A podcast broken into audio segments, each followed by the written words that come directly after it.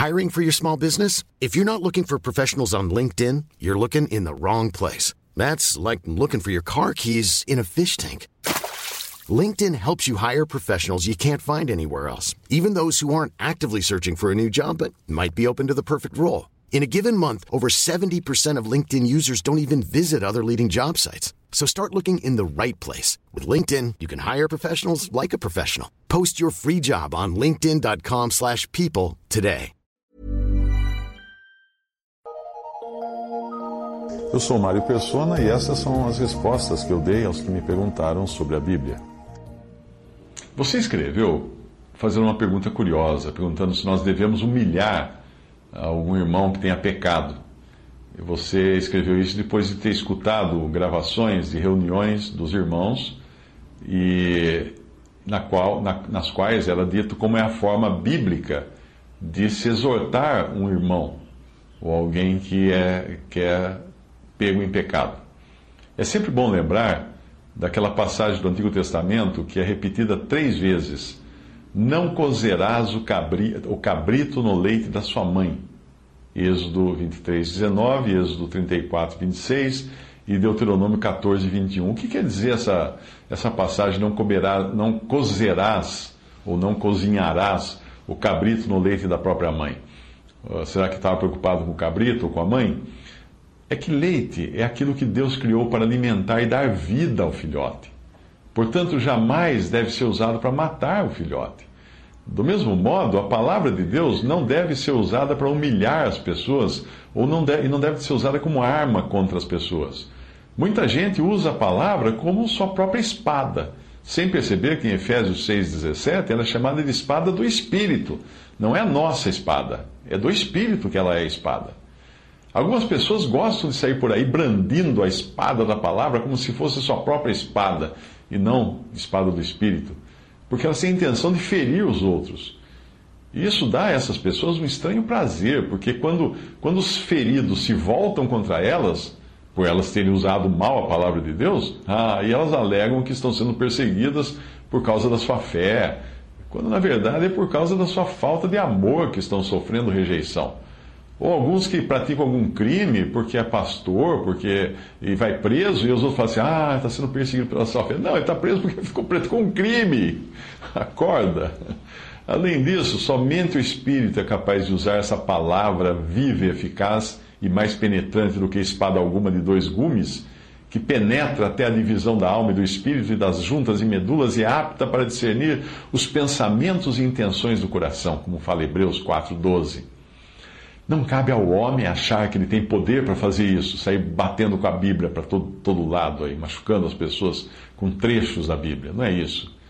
Portanto, nós nunca devemos aplicar a palavra de Deus contra as pessoas, mas sim contra os seus sofismas, as suas ideias, os seus conselhos, a sua altivez. E também contra os anjos caídos, contra os demônios, os espíritos malignos, principais e potestades. 2 Coríntios 10, de 3 a 5 diz: porque, não, porque andando na carne, não militamos segundo a carne. Porque as armas da nossa milícia não são carnais, mas sim poderosas em Deus para destruir destruição das fortalezas, destruindo os conselhos e toda altivez que se levanta contra o conhecimento de Deus, levando cativo todo o entendimento à obediência de Cristo.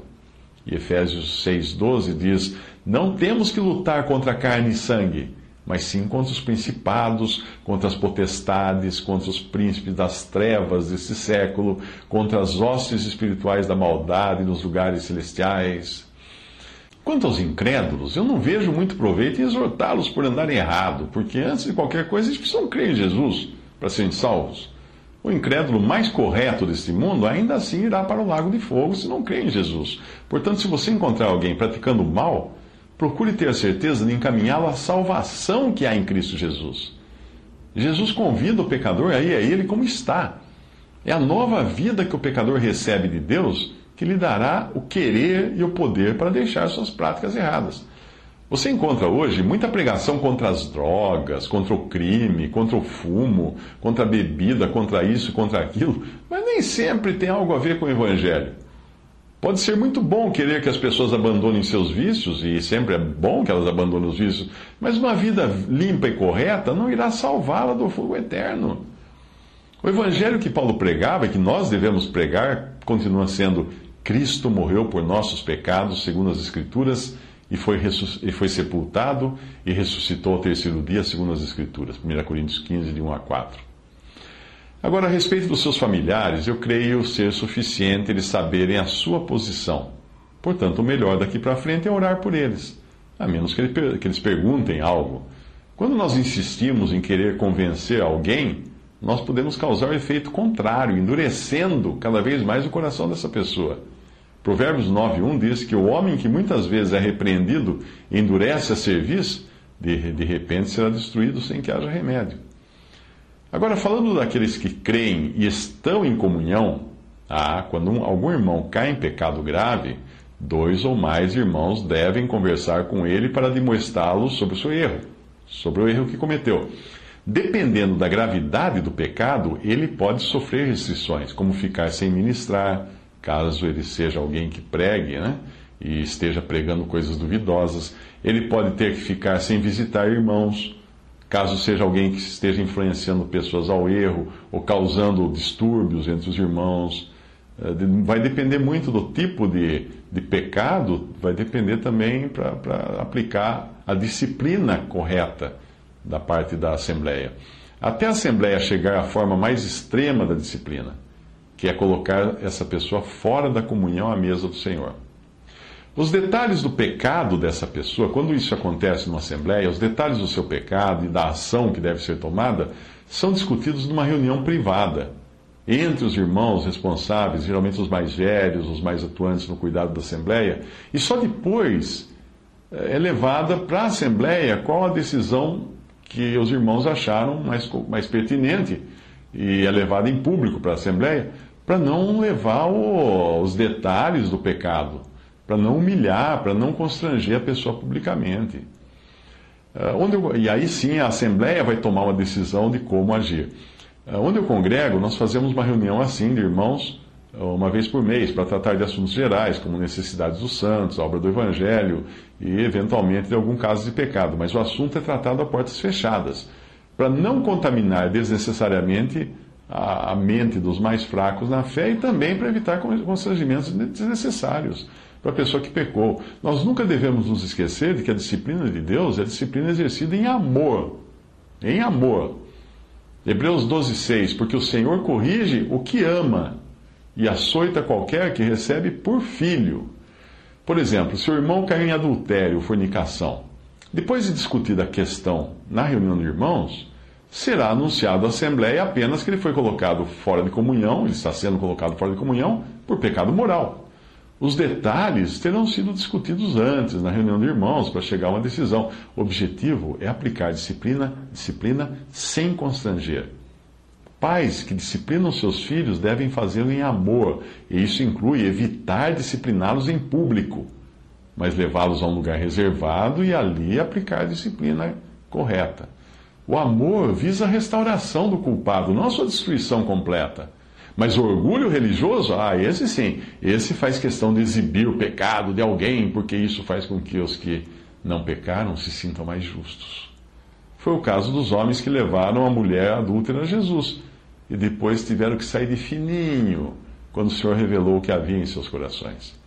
Quando você lê 1 Coríntios 5, encontra um caso de pecado grave no qual, a respeito do qual o apóstolo Paulo diz que precisa ser tratado com urgência para não contaminar toda a Assembleia.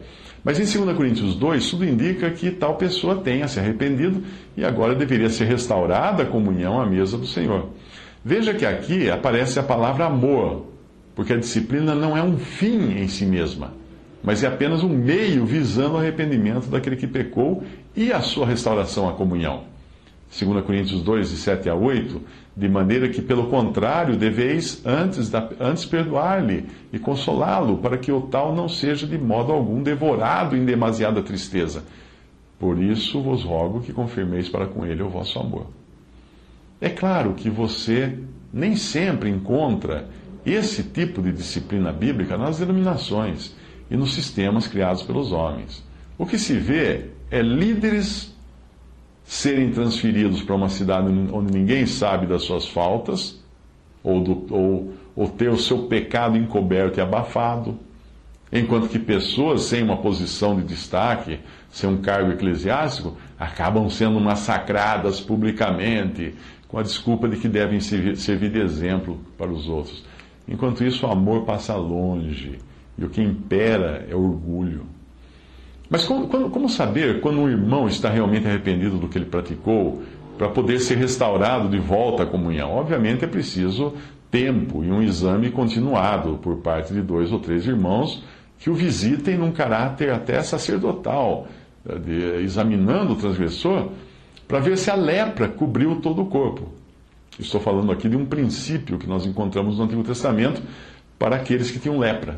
A lepra é uma figura do pecado, porque ela, ela faz com que o doente fique insensível. A lepra tira a sensibilidade da pele e, e, e faz com que ele não sinta mais os efeitos da doença na sua própria carne e acaba até se ferindo, perdendo parte dos membros. Assim é o pecado também. O pecado deixa a pessoa é, insensível a cometer outros pecados. No, nos tempos do Antigo Testamento, o leproso devia ser separado da congregação de Israel quando surgisse uma mancha de lepra na sua pele. Aí os sacerdotes passavam a visitá-lo com frequência para acompanhar o desenvolvimento da doença. E ele era considerado curado quando a lepra cobrisse o corpo todo. Parece estranho pensar que quando não existisse um centímetro de pele sã, é que os sacerdotes o consideravam limpo para ser readmitido ao convívio da congregação. Nós não devemos nos esquecer de que Deus deixou essas coisas escritas para o nosso ensino. Portanto, o que nós aprendemos disso, ao fazermos o paralelo da lepra com o pecado, do qual a doença era uma figura, é que, se uma pessoa, é que uma pessoa só pode ser considerada limpa quando ela admitir que está 100% errada e der provas disso na sua vida prática. Levíticos 13, de 12 a 13, diz: E se a lepra se espalhar de todo na pele, e a lepra cobrir toda a pele do que tem praga, desde, desde a sua cabeça até os seus pés, quanto podem ver os olhos do sacerdote, então o sacerdote examinará, e eis que se a lepra tem coberto toda a sua carne, então declarará o que tem a praga por limpo. Todo se tornou branco, limpo está. Com respeito ao mundo religioso e aos irmãos em Cristo que permanecem nos sistemas e denominações que os homens criaram, quando nós entendemos que devemos sair de tudo isso para congregar somente ao nome do Senhor, não é nossa função ir por aí visitando igrejas para ficar falando dos seus erros lá, no meio dos irmãos. Ainda que seja importante tratar do assunto em conversas, livros, artigos, e-mails, uh, comunidades na internet até, não é algo que deva ser feito dentro do sistema, ou que tenha o objetivo de tentar consertar as iluminações, que não tem conserto, porque elas estão sob um fundamento errado.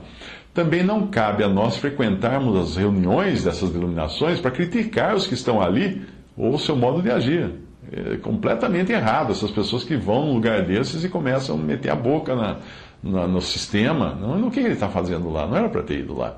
O modo, modo bíblico é apartar-se e não voltar mais lá, deixando que Deus toque o coração daqueles que ainda não se apartaram. Jeremias 5,19 diz: Portanto, assim diz o Senhor: Se tu voltares, então te trarei e estarás diante de mim. E se apartares o precioso do vil, serás como a minha boca. Tornem-se eles para ti, mas não voltes tu para eles.